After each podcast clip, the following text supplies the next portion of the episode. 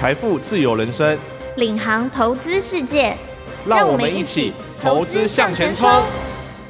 各位听众，大家好，欢迎收听由静好听与静周刊共同制作播出的节目《投资向前冲》。我是静周刊产业趋势组主任林泽良。现场我们邀请到了来宾是静周刊产业趋势组的记者陈碧珠，碧珠跟大家打个招呼吧。大家好，我是陈碧珠，小珠。是。小朱，这几年循环经济哦，嗯、好像在全球都还蛮夯的这样子。嗯、那很多的企业都从废弃的一些东西里面去寻找新的资源来再利用。是，好像您最近就有拜访了一家这样的一个企业，可以跟我们谈一下啊，这家企业在全球上面在生质柴油这个部分做的还蛮不错的，可以跟我们解释一下生质柴油到底是什么样的一个东西吗？对，这次啊因缘际会，然后就看到这一家承德油脂，它是一个老油行。本来只是做一些像我们说动物提炼油的一些下脚料，这个国人应该蛮熟悉的。对对对对，然后这些东西他们本来只是提供给一些像永兴造漆啊、长兴化工做一些他们的化学复合品。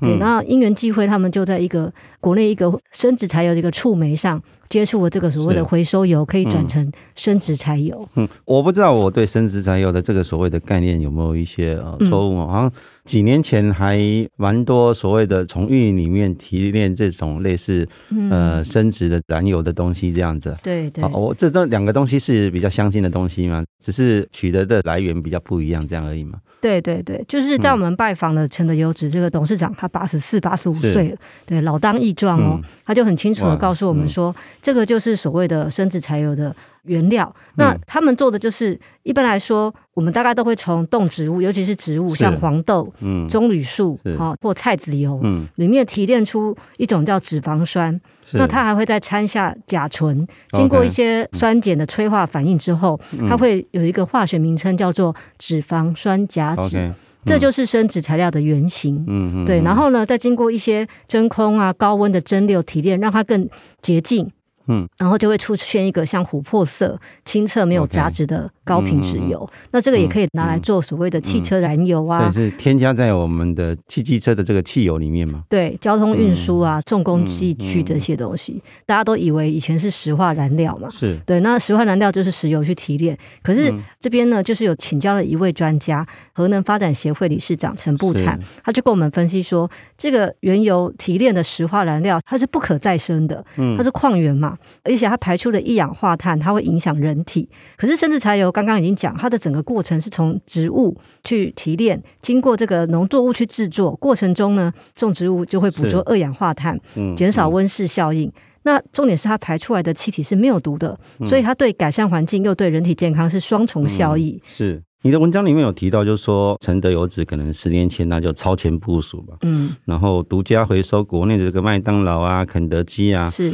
摩斯啊这些连锁食品店的这个。废油来制成所谓的生质柴油这样子，那他为什么会有独家的一个权利能够去做这样的一个事情呢？对，刚刚讲了嘛，就是说他们怎么会从一个下脚料，只是提供给一些化学公司做一些复合物，对对怎么会转过来这边呢？那是因为啊，嗯，老板就跟我们讲说，十年前刚好中油他们其实是想要成为亚洲第一个导入生质柴油作为汽车燃料的国家，嗯，对，然后就非常的积极的在推，但是那时候呢，想看看说，哎，有没有人想要跟他们做合作？东南亚这边的国家，就是说都没有一些货源，这样、嗯、对。那承德这边呢，就觉得说，哎，既然我们做这个回收这个下脚料，我们是不是也可以来研发？那本来李一发董事长他就是一个很喜欢做材料创新的人，对，嗯、那他就觉得说，既然政府有心，他就决定去提供这个样品给他们。嗯，那做出来之后发现是可行的，对，那时候中油就开始先从 B one，B one 就是说我的汽油里面就是只加一 percent 的生质柴油去推动，是推的还不错。过了几年之后，嗯、他们想要再升级成 B two，B two 就是在添加两趴这样的意思。对对对，如果说有开车的人，嗯、其实对于这段故事或历史应该都还蛮有印象、嗯。印象中好像几年前台湾的。政策有在推动所谓的升值柴油，对对对，把它加进这个汽油里面啊柴油里面这样子。对对对，嗯、结果呢，到了 B two 的时候，突然出现一些呃熄火啊，或者是油路、嗯、就是油路塞管这个事情，然后民众就开始有一些声浪说、嗯、这样子好吗？对，然后他们也开始觉得说到底怎么回事？这才发现说其实。刚刚讲的那些整个制造过程当中，有一些厂商，他可能在过滤杂质上面，或者是在蒸馏上面，这些处理参差不齐啦。是对。那这时候民众没有信心的前提之下，在二零一四年，中油就决定说，哎，突然喊卡。是，那这样陈德游资怎么办？当时他们也是。有发现这个民众的信心动摇，他们有嗅到这个 味道，味道对。然后因为毕竟他们是跟中油、台塑这些合作很密切的油源供应商，嗯、所以其实举办了不少公听会，在讨论这件事情。OK，对。然后这个总经理王明瑞他就跟我们说，就在喊卡前半年，中油喊卡的前半年，嗯，他们早在一场公听会上就敏感的嗅到这股味道，他们可能会停掉。是，那他们有没有马上做什么样的处置措施吗？是因为当初他们就发现政府既然有心推动，其实把产能搞到蛮多万吨的哦。对，基本上是国内已经可以自给自足，甚至是国内最大。哦，所以他那时候已经是国内最大的。对，眼看着说，哎，如果说万一内销不行，总是要赶快再转折嘛。那他们也知道说自己的东西是很不错的，那内部就开始讨论说，我们不如去切入外销。那因为欧盟在这一块推的最积极，那他们过去也跟一些油源的代理商一直都有做柴油车的这个。比例还蛮高的，对、嗯、他们就是透过一些像国际的欧洲进口代理商了解之后，嗯、哼哼。他们也是建议他们说：“哎，你们来做欧盟认证，一定没有问题。” OK，对，然后他们就开始启动了。所以这过程很顺利嘛？意外中的顺利，哦，意外中的顺利，因为他们本来想说，因为没有外销经验嘛，嗯、也觉得说自己的东西老老实实的稳扎稳打，可是没有想到说，在通过的过程中，竟然只花了三个月时间就做好了，快速的，三个月就取得认证。是啊，所以就显示说，其实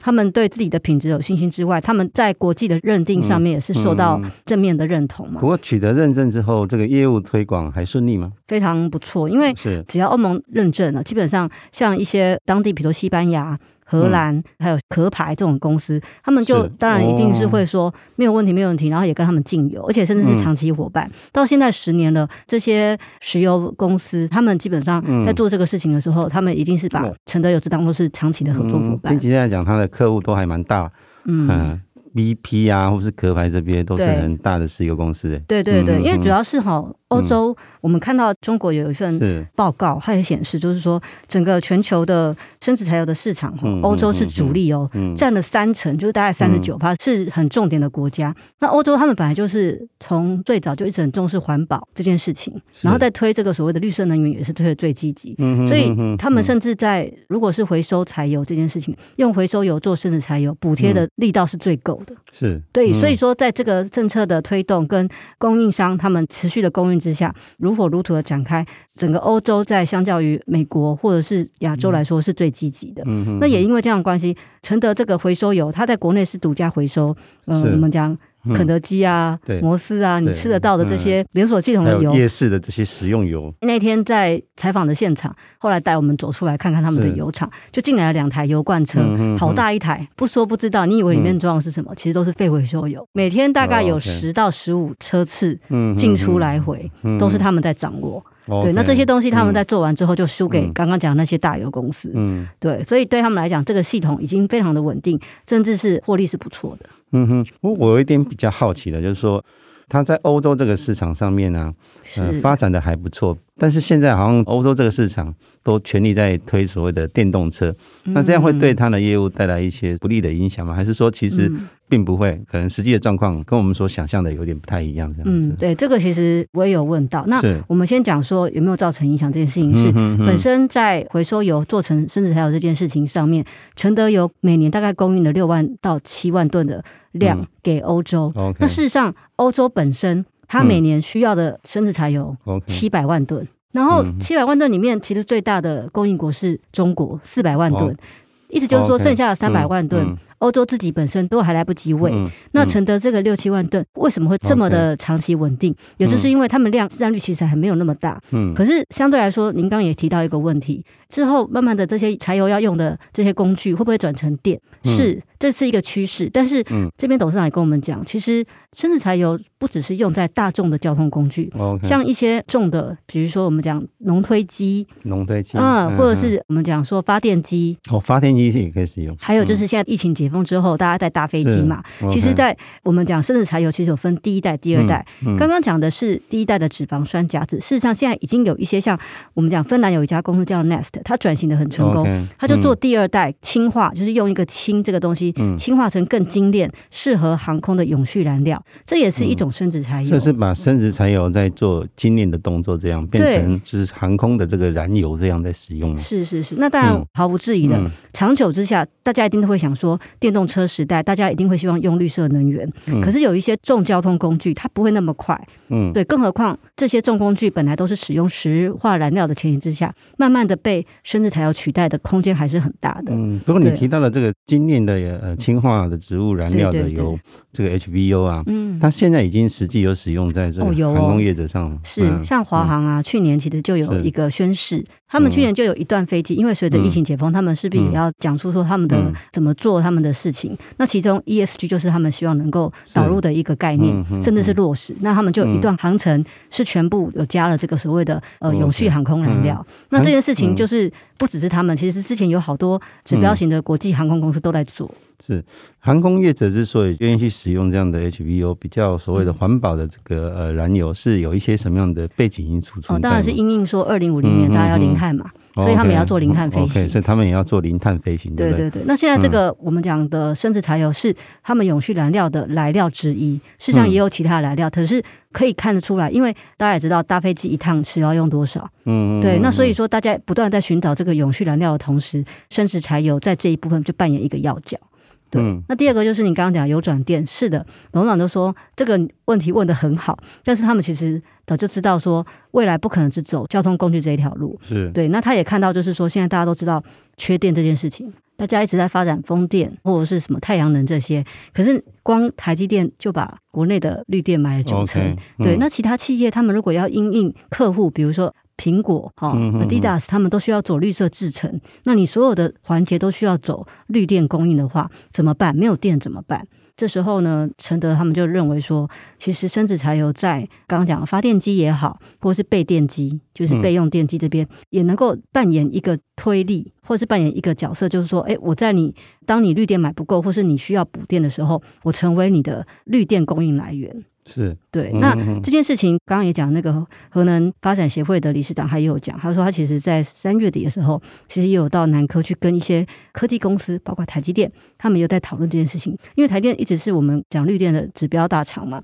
他们对这件事情也是很关心，而且甚至是不排除，甚至能源局其实早就把生质柴油定为绿电的材料。嗯，所以可见这件事情他们也是看在眼里。嗯，那意思就是说，对承德来讲，他们不只是认为说以前。因为政策转弯，他们只好被迫外销。可是没想到扬威国际，现在他们也起心动念，认为自己是台湾企业，也希望为台湾的永续能源这件事情扮演一个很重要的一个角色，这样子。不过，如果听你这样讲的话，是国内开始目前有鼓励这些业者把原本用所谓的这个柴油引擎发电机当做一个电源这样的一个来源，会慢慢的转换成使用生质柴油的发电机这样的一个设施来发电，这样子吗？是是是。那现在已经有业者在开始做吗？还是说大家只是在？一个商议的阶段。现在目前来说，从商议到，因为毕竟能源局已经拍板说，生质柴油是是绿电嘛，哦，对，它被归纳为绿电，它已经被归纳，它确定这这个是有公文的，嗯嗯、对。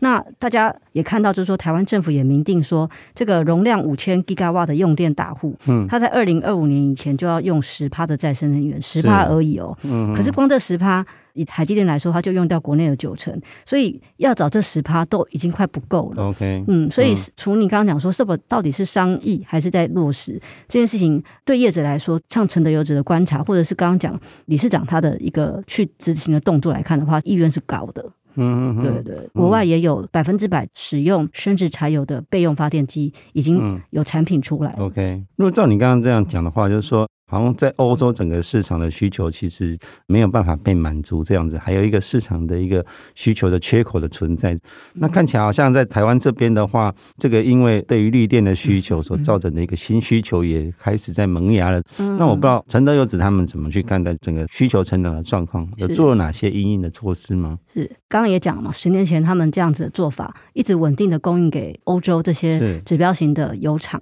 就石油大厂。那事实上他们也看到这两股。一个是缺口，一个是趋势，所以他们就决定扩产。嗯、那刚刚讲六七万吨是不够的，那他们决定在张滨跟云林已经开始买下厂房，然后就是要扩产新建。哎，产能还真的不小，他们大概目标是预计从六万吨升级到十五万吨，所以产能会倍增这样子。对，甚至就是说国内的回收油已经被他们拿到九成独家回收权了，嗯那再拿也就是这么多，所以他们可能不排除从国外引进。或者是再找东南亚一个业者来做合作。所以它这个油需要再从国外引进一些类似的食用食用油，对对，这样子。对对对，所以食用油回收价格国内的部分，它已经几乎都已经被它回收 差不多了。对，就是能吃的油，像麦当劳他们也，因为他们在欧洲获得认证，所以这些油都全部都让他们回收。其实这个回收油的市场，在这次采访也真的是让我觉得蛮意外，说怎么这么红？像去年乌俄战争，那么董事长就讲说，是原物料高涨，成本居高不下。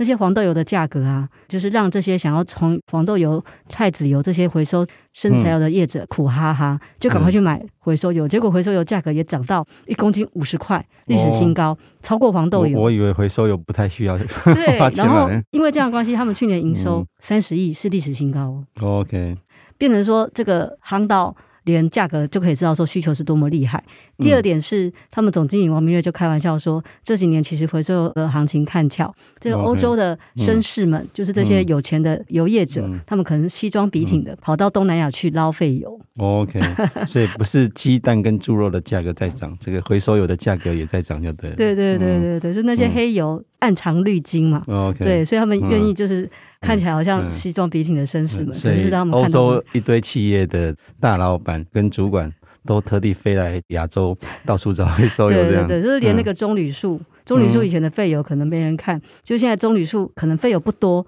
还是有很多人去看，说，哎，我可以买一点，就赶快买一点。不听你这样讲的话，会觉得说，哎，整个市场看起来，甚至材料市场的市况非常的热，这样子需求也持续的往上在走。是，就是大趋势。会不会有越来越多的业者投入这边？我不知道他对经营面的竞争的一个生态有没有什么看法或分析呢？嗯，他们欢迎，因为 当初在 B one B two 时代，其实就是有蛮多业者一起加入，所以才会让大家开始觉得说，哎，台湾是可以做到亚洲第一个国家做。甚至柴油的业者哦，像 Pioneer 一样。嗯、那后来突然喊卡，董事长啊，他就非常的无奈说：“金烙亏，用台语这样跟我们讲。”可是他多么的希望，不要只有欧洲、美国在买单这个甚至柴油这样这么环保的材料。嗯、对，如果台湾政府包括中油或者是台塑，他们也能够用大厂的力量来带动。其实他还是觉得他是乐见其成这样子，所以他也很欢迎所谓的台湾的同业一起，嗯，因为这个市场是这样子，是因为这个市场，就我刚刚讲，光欧洲自己本身内需就这么大，那台湾也要做这个事情，应该是指日可待了。好，那目前也有其他台湾的业者也投入这一个区块来做甚至才有吗？